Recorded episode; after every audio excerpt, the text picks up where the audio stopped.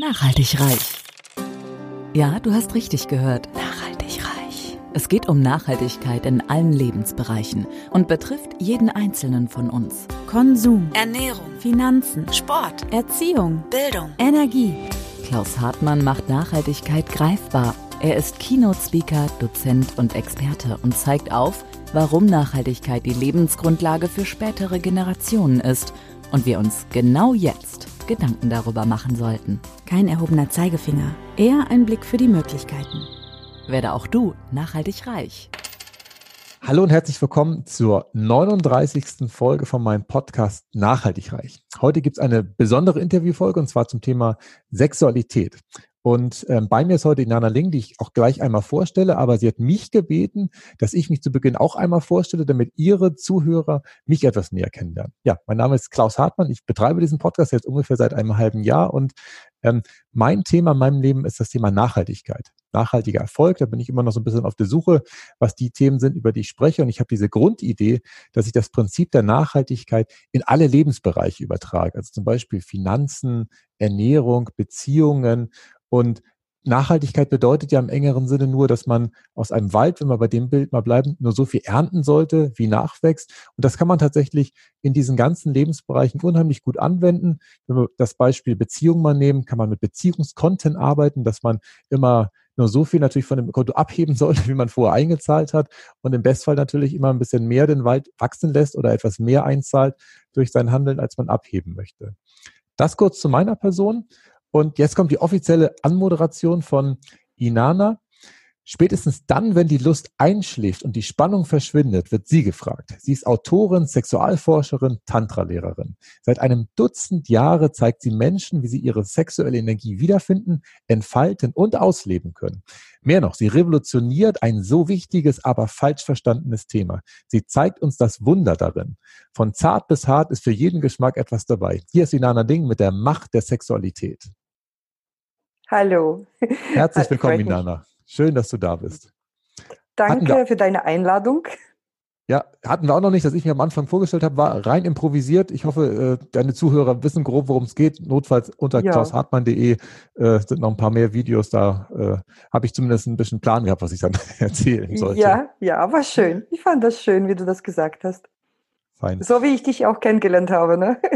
Gut. Ja, ja, wir haben uns ja auf dem Seminar vor ein paar Wochen kennengelernt und ich muss ja zugeben, haben wir eben gar nicht im Vorgespräch darüber gesprochen. Ich hatte ja überlegt, kann ich dich einladen, meinen Podcast kann ich nicht einladen, aber das Thema Nachhaltigkeit, sind wir ehrlich, man kann das zwar äh, auch formal auf normale Sachen übertragen, aber Sexualität ist am Ende ja im Zentrum das, was uns als Menschheit nachhaltig macht, weil, da kommen wir auch noch gleich, es gibt ja einen Unterschied zwischen Sexualität und Geschlechtsverkehr, da bin ich unheimlich gespannt, mit dir darüber zu, zu sprechen, aber lass uns erstmal ähm, bei dir als Person anfangen. Ähm, Du hast mir ähm, im Vorgespräch eben nochmal gesagt, dass du äh, lange Jahre als, ich habe hab ich den Begriff vergessen, als, ähm, das war nicht Übersetzung, sondern äh, du hast ja Bedienungsanleitungen praktisch äh, perfektioniert. Also Formatierung Texte für Bedienungsanleitung in hunderte von Sprachen, mhm. auch inklusive auch Chinesisch und alles Mögliche.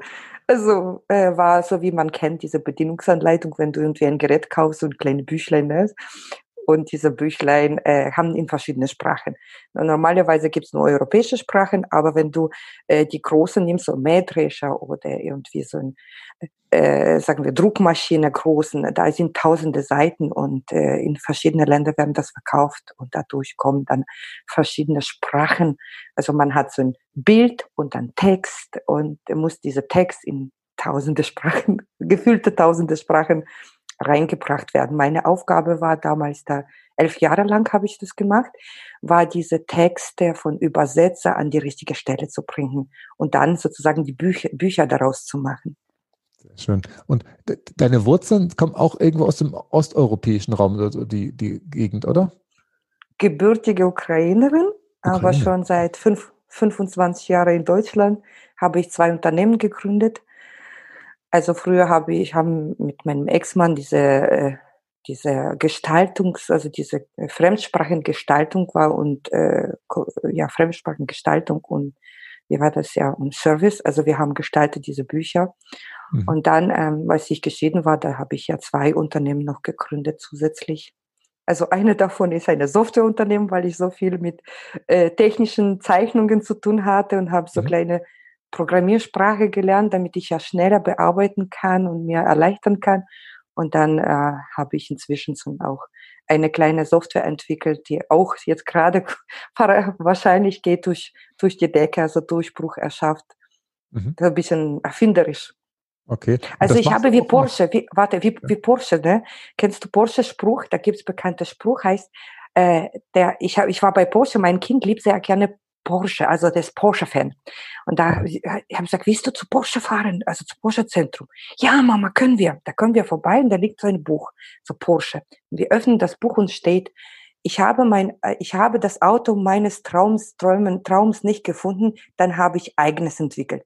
Und ich habe gesagt, Mensch, das ist wie meine Software. Ich habe lange gesucht. so das Spezifische, das ist für B2B-Branche, äh, äh, weil ein Unternehmen zieht das andere. Und dann habe ich gesagt, ich habe so lange gesucht, habe ich mal äh, das, äh, die, die Software meines Traums nicht gefunden und habe ich eigene entwickelt.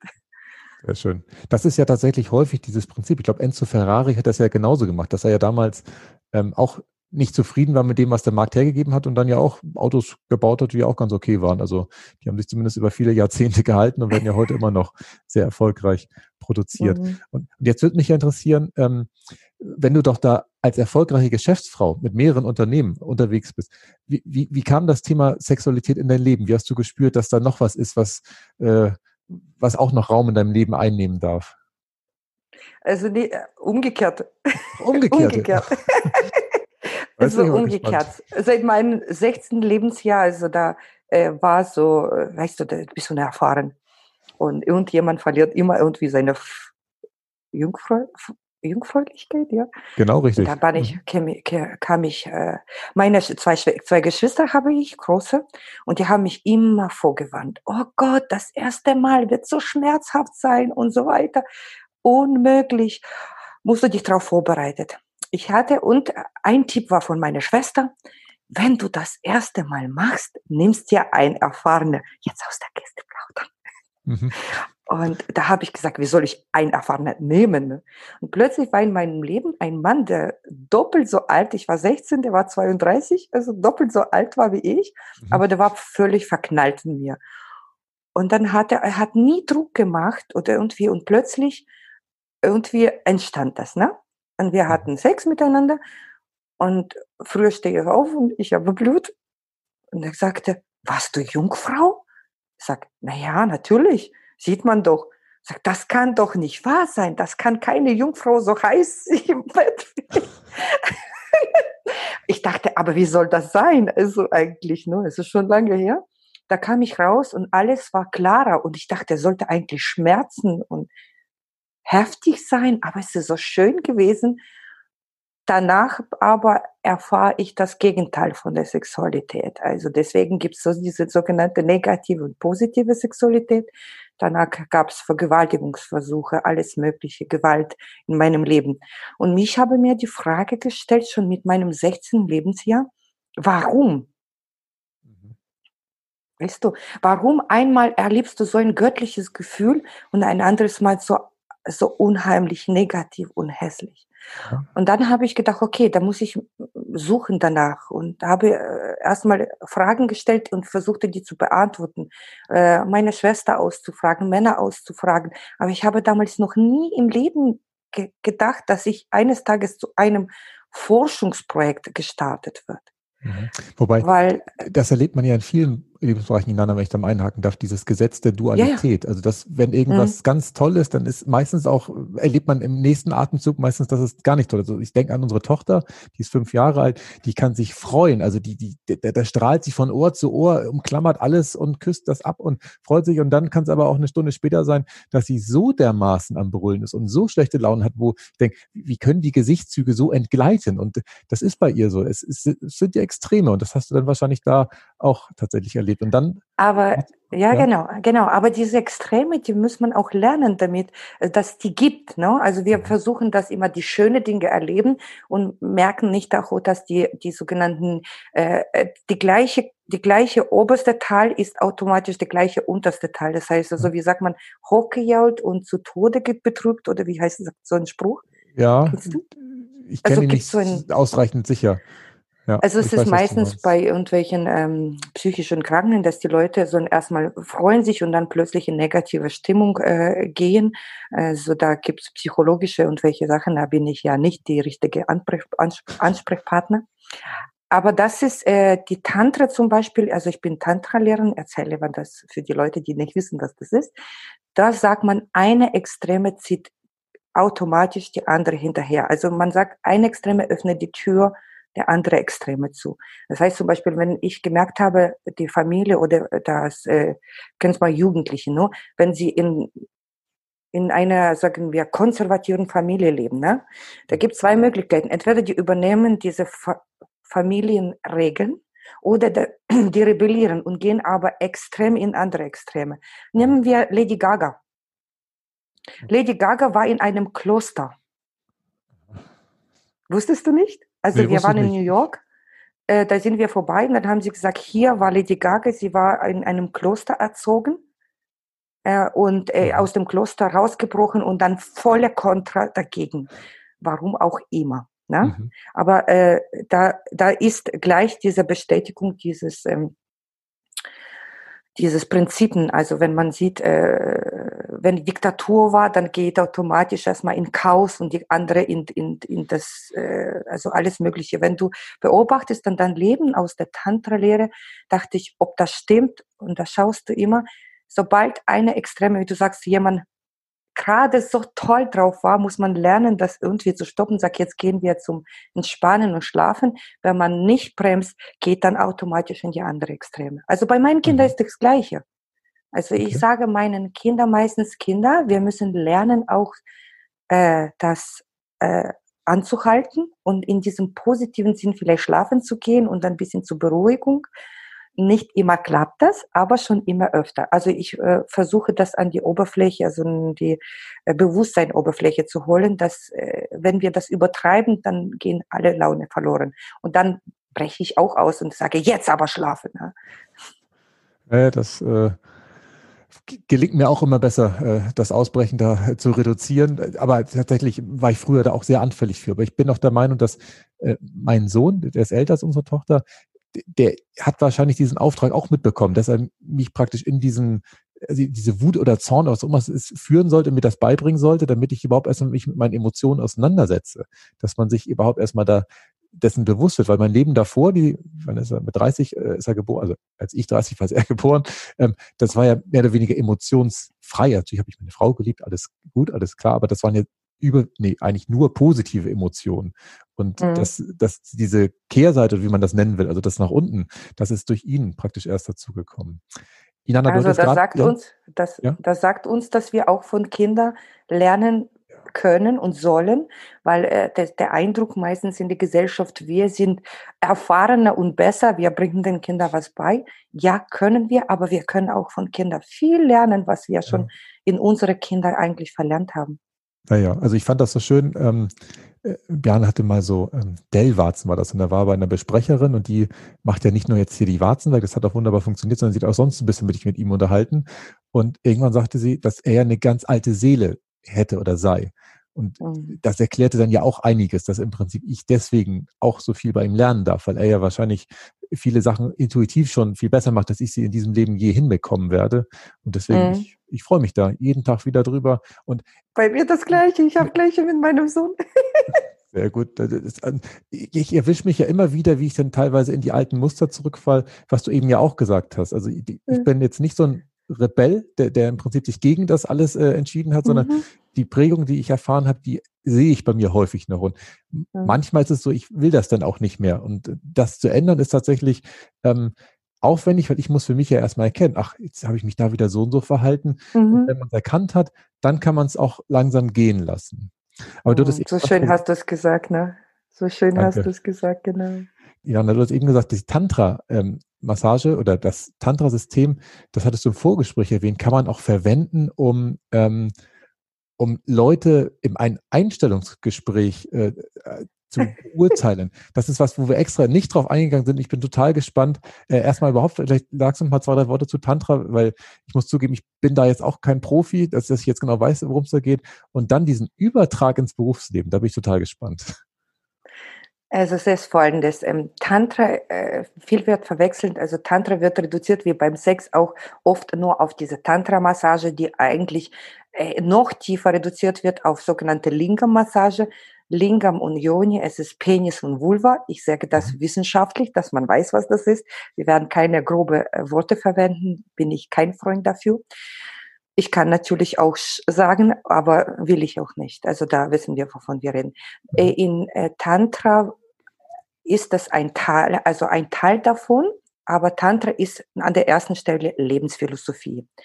Die, ich beschreibe das so wie ein Auto. Wenn du ein, ein Auto hast, ne, für Männer vor allem sehr einfach zu merken, dann ein Auto kann einen super also Motor haben, ähm, hat Motorräder und alles, was dazu gehört und Karosserie. Ne? Mhm. Nehmen wir an, das ist ganze Tantra.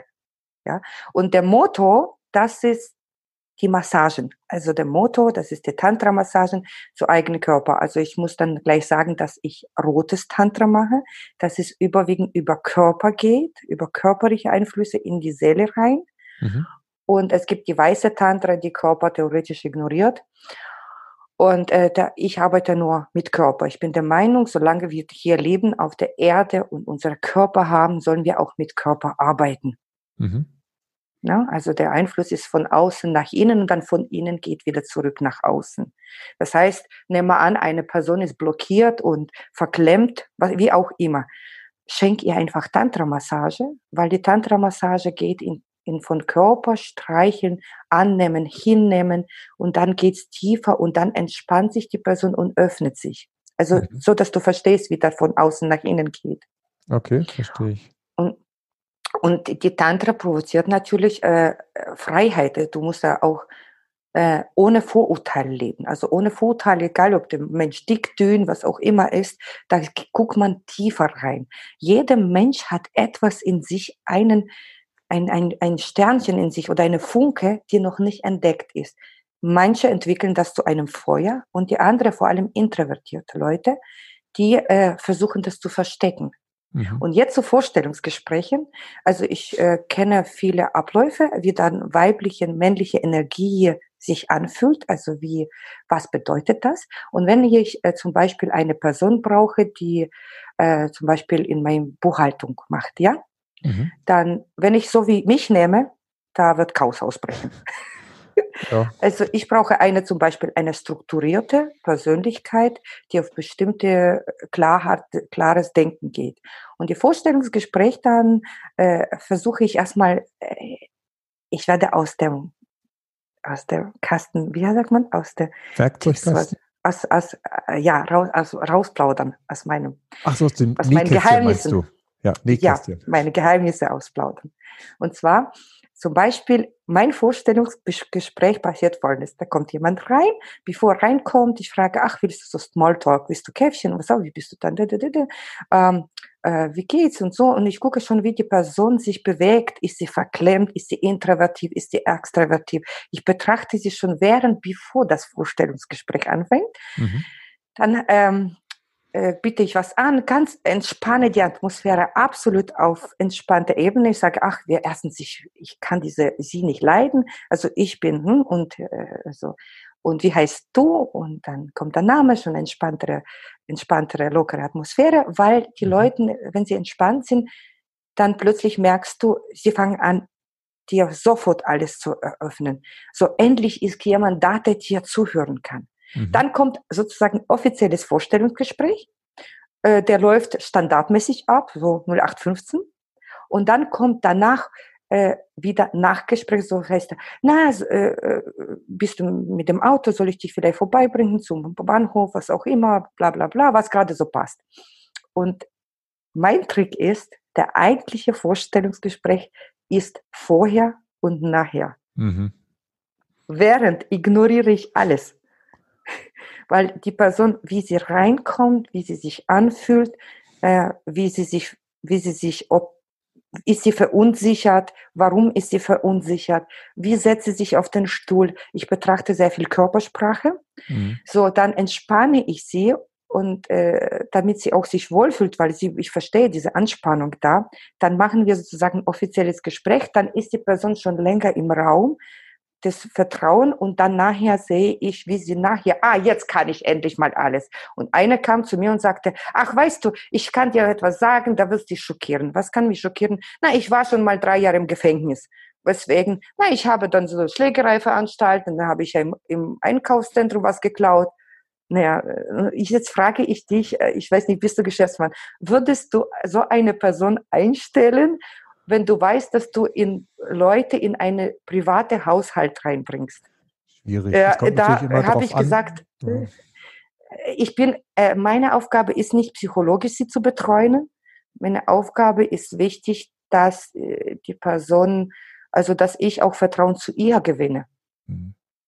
Ich verstehe das Vertrauen, aber äh, meine Aufgabe ist nicht psychologische Bearbeitung, sondern ich nutze die Psycholo also diese psychologische und tantrischen, tantrische Elemente, um herauszufinden, wie tatsächlich die Person ist. Mhm. Weil äh, zum Beispiel Arbeitsamt macht so Training, wie man bei Vorstellungsgesprächen sich verhalten soll.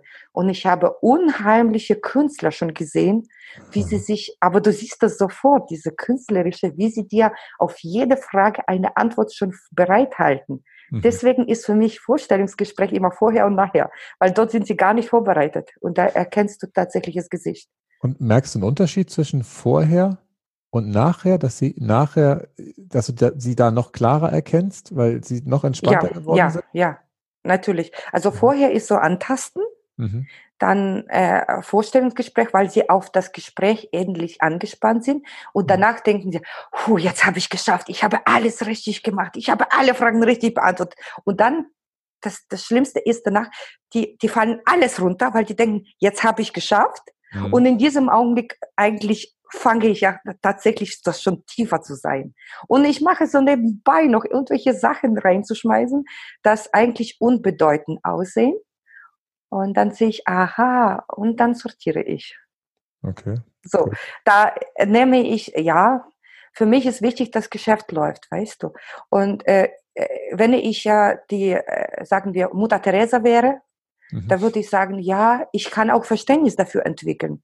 Also für mich ist nicht der Urteil, ich verurteile nicht die Person, die vielleicht im Gefängnis war, was auch immer, sondern die passt nicht zu meiner Einstellung, die ich gerade frei habe. Ja. Aber ich habe kein Urteil, warum sie das gemacht hat. Aber die Zeit habe ich nicht dafür da, um dreistündigen Gespräch zu führen. So, sag mal, wieso hast du, warum, weshalb. Könnte mhm. ich, will ich aber nicht. Also man muss ja, sonst verstreut man sich und dann ist man irgendwann nicht mehr bei der Sache. Ne? Gut. Ähm, lass uns doch mal über den Unterschied zwischen Sexualität und Geschlechtsverkehr sprechen. Das ist ja was, was landläufig ja immer als eins mehr oder weniger zusammengefasst wird, aber ist es praktisch äh, das Tantra-Denken, was das auseinander macht, oder ist das auch in anderen, äh, ich sag mal, Forschungsrichtungen äh, ganz klar getrennt? Oder, oder trenn es bitte erstmal, damit es klar ist. Ich, ich sehe so wie du alles ganzheitlich. Okay. Aber das, die, die die Praktiken oder die äh, Methoden, die in der Sexualität benutzt wird. Äh, ich sage dir ein Beispiel. Dann ist das wie eine, wie ein Fitnessstudio fürs Leben. Das heißt zum Beispiel, Frau und Mann haben Konflikte. Die Frau ist zickig, na, irgendwie immer schlecht gelaunt. Früher war das doch so schön und dann kommst du nach Hause und sagst, was willst du denn da? Du hast Geld, ich bring dir alles und du zickst und ich mach dir Geschenke. Was soll denn das? Ne?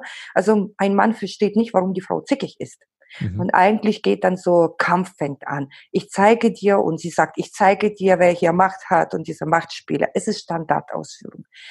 Wenn du aber verstehst, warum sie zickig ist, dann eigentlich musst du an dir arbeiten als Mann, mhm. weil die zeigt dir, dass die, wenn du mit ihren Zicken nicht klarkommst, kommst du mit den Zicken auf der Arbeit auch nicht klar. Wenn du aber mit ihren Zicken klarkommst und versteht eigentlich, warum das so ist, dann, wenn jede Frau dir entgegenkommt, auch nimm mal an, du hast eine Chefin als Frau, ne? Und sie mhm. kommt genauso mit solchen, da kannst du ihr plötzlich nicht sagen, weißt du, äh, du, deine Frau kannst du sagen, ihr nicht. Aber wenn du es innerlich bist du schon unzufrieden. Ja, diese Frauen überall. Ne? Mhm. Also, und ich sage meistens, das ist wie Training. Was zu Hause passiert, kannst du sofort übertragen in Betrieb. Mhm. Ja, das also das äh, äh, zum Beispiel, ich sage dir, warum eigentlich Frauen zickig sind. Willst du wissen? Ja, ja, klar. Wobei ich muss also zugeben, es gelingt mir, ich, ich das, also ich habe bei der, in der Arbeitswelt immer sehr, sehr gut mit Frauen zusammengearbeitet, weil es mir irgendwie. Du bist Naturtalent. Also, weiß ich nicht. Oder womöglich habe ich die äh, größten Probleme umfahren oder sowas. Die, die größten Streits habe ich natürlich, äh, weil das, das Vertrauen natürlich zu Hause größer ist, am ehesten mit meiner Frau gehabt. Also ich muss zugeben, wir streiten uns insgesamt sehr selten. Wir haben nur so ein paar Methoden. Ich bin ja wieder so ein strukturierter Typ, der das dann äh, anders mhm. versucht äh, zu lösen. Ähm, aber ich bin gespannt. Warum sind die Frauen zickig? Also Grund, absolut, es gibt da so wie sagen, äh, sieben Noten, daraus werden Symphonien gemacht. Und deswegen gehe ich auf absolut Grund, also auf mhm. diese, auf diese Grundwissen. Das heißt, grundsätzlich, Frau wird von oben gefühlt. Das heißt, und ein Mann wird von unten gefühlt. Das heißt, wenn man ein, ein, ein Mann theoretisch gewinnen will, muss man mit ihm zuerst Sex haben. Mhm. Also grob gedacht, ne? Und äh, auf keinen Fall irgendwie äh, denn mit irgendwelchen Problemen zu belabern. Mhm. Und die Frau, wenn man die gewinnen will, muss man ihr viel Aufmerksamkeit schenken, ohne den Hintergedanken, dass es unbedingt, sagen wir, in Geschlechtsverkehr ändern muss. Weil die Frauen sind meistens sehr feinfühlig. Die mhm. spüren sofort, ob du sie äh, für, für äh, zukünftigen, sagen wir, Geschlechtsverkehr einlässt und deswegen machst du ihr angenehme jetzt, äh, was du streichelst oder Massage oder ob du einfach so machst. Und mhm. ich empfehle immer Männer, also Aufmerksamkeiten. Ich kenne auch bei meinen Kindern, wenn die Finger, Kinder anfangen einfach irgendwie zu streiten und auf mich loszugehen, dann frage ich mich, wann habe ich das letzte Mal mit Kindern gespielt? Das gleiche gilt auch für die Kinder. Da habe ich gesagt, aha, gut Kinder, können wir mal jetzt äh, ein Lego zusammen basteln oder sowas. Halbe Stunde oder eine Stunde mit Kindern gespielt und ich habe zwei, drei Tage Ruhe. Also die, diese Aufmerksamkeit, vollste Aufmerksamkeit, auch für die Frau. Mhm. Da, wenn sie kommt und wenn du sagst zum Beispiel, ich habe dir Rosen gebracht, weil ich heute mit dir Abend äh, Sex haben will, dann wird sie sagen, naja, jetzt habe ich verstanden, bei nächsten Rosen, ja, willst du schon wieder, ne? Verdreht mhm. sie die Augen. Wenn du aber auch die Rosen bringst und sagst, hier, ich habe, ich war vorbeigefahren, habe die Rosen gesehen und dachte ich, oh, ich habe dir schon so lange keine Rosen geschenkt, bringe ich einfach mit. Oder ihre Lieblingsblumen. Ne? Und dann ist die Frau so, fühlt sich geehrt und denkt, ach Mensch, da will ich ihm auch was Schönes machen, weißt du? Mhm. Einfach bedingungslos. Also das, bedingungslos, weil diese Bedienung äh, die Frauen merken das und die wollen dann am Ende weder Rosen haben noch deine Streicheleinheiten. Also das wurde im Leben reduziert. Wenn ich dich streicheln, dann will ich mit dir Sex machen. Wenn Männer anfangen einfach zu lernen, kann ich dich einfach so streicheln, dann werden die Frauen viel entspannter und der Mann am Ende bekommt viel mehr, als der vorher hatte. Der stellt sich auch selber nicht unter Druck, was er mal äh, machen muss. Ne? Also mhm. diese ich sage, wenn es passiert, passiert. Die Frau öffnet sich von alleine, wenn sie spürt, dass es kein gezieltes äh, Handeln ist. Und das ist genauso, wenn eine Frau anfängt zu zicken, zurückzukommen, dann frag dich einfach, wie lange hast du mit ihr etwas Herzliches gemacht? Mhm. Und einfach ohne Ziel, einfach so ins Kino gegangen. Äh, mein Mann hat mir nach zehn Jahren, also zwischendurch macht er auch, aber hat für mich ein Date gemacht, eine sehr bekannte Stelle und hat gesagt, ich lade dich zu einem Date. Wie? Offiziell, so wie es, wie ist ein Paar. Wir sind schon zehn Jahre zusammen. Äh, dann hat er mich zu einem Date eingeladen, Cocktail. Wir waren, ich, ich habe das Gefühl gehabt, ich habe meinen ersten Date. Mhm. Schön. Und weißt du, wie schön das ist? Das ist so, es ist schon eine Geschichte in meinem Kopf entstanden, weil er hat einfach so gemacht. Mhm. Er sagte, ich wollte dich einfach, die Kinder waren bei Oma und dann habe ich Vater gesagt, ich will dich, jetzt die Kinder sind nicht da, ich lade dich zu einem Date ein. Weißt du, wie schön, das sind so eine einfachen Sachen. Und dann hört die Frau, Frau tatsächlich zickig zu werden. Glaub mir, ich habe schon so viel erlebt, dass es, ich sage, wann hast du das letzte Mal? Ich gebe ihr doch alles, sie hat doch alles. Vor allem die, die gut verdienten, ne? Sie hat doch Zugang zum Konto, sie kann sich alles kaufen. Und wann ja. hast du mit ihr etwas gemacht? Wann hast du ihr in die Augen geguckt? Oder wann hast du sie einfach umarmt? einfach umarmt, so richtig tief, weißt du, so, so einfach sagt, komm mal her. Und wenn du die Leute fragst, passiert so selten so, so hier ganz, ganz banale Dinge. Mhm.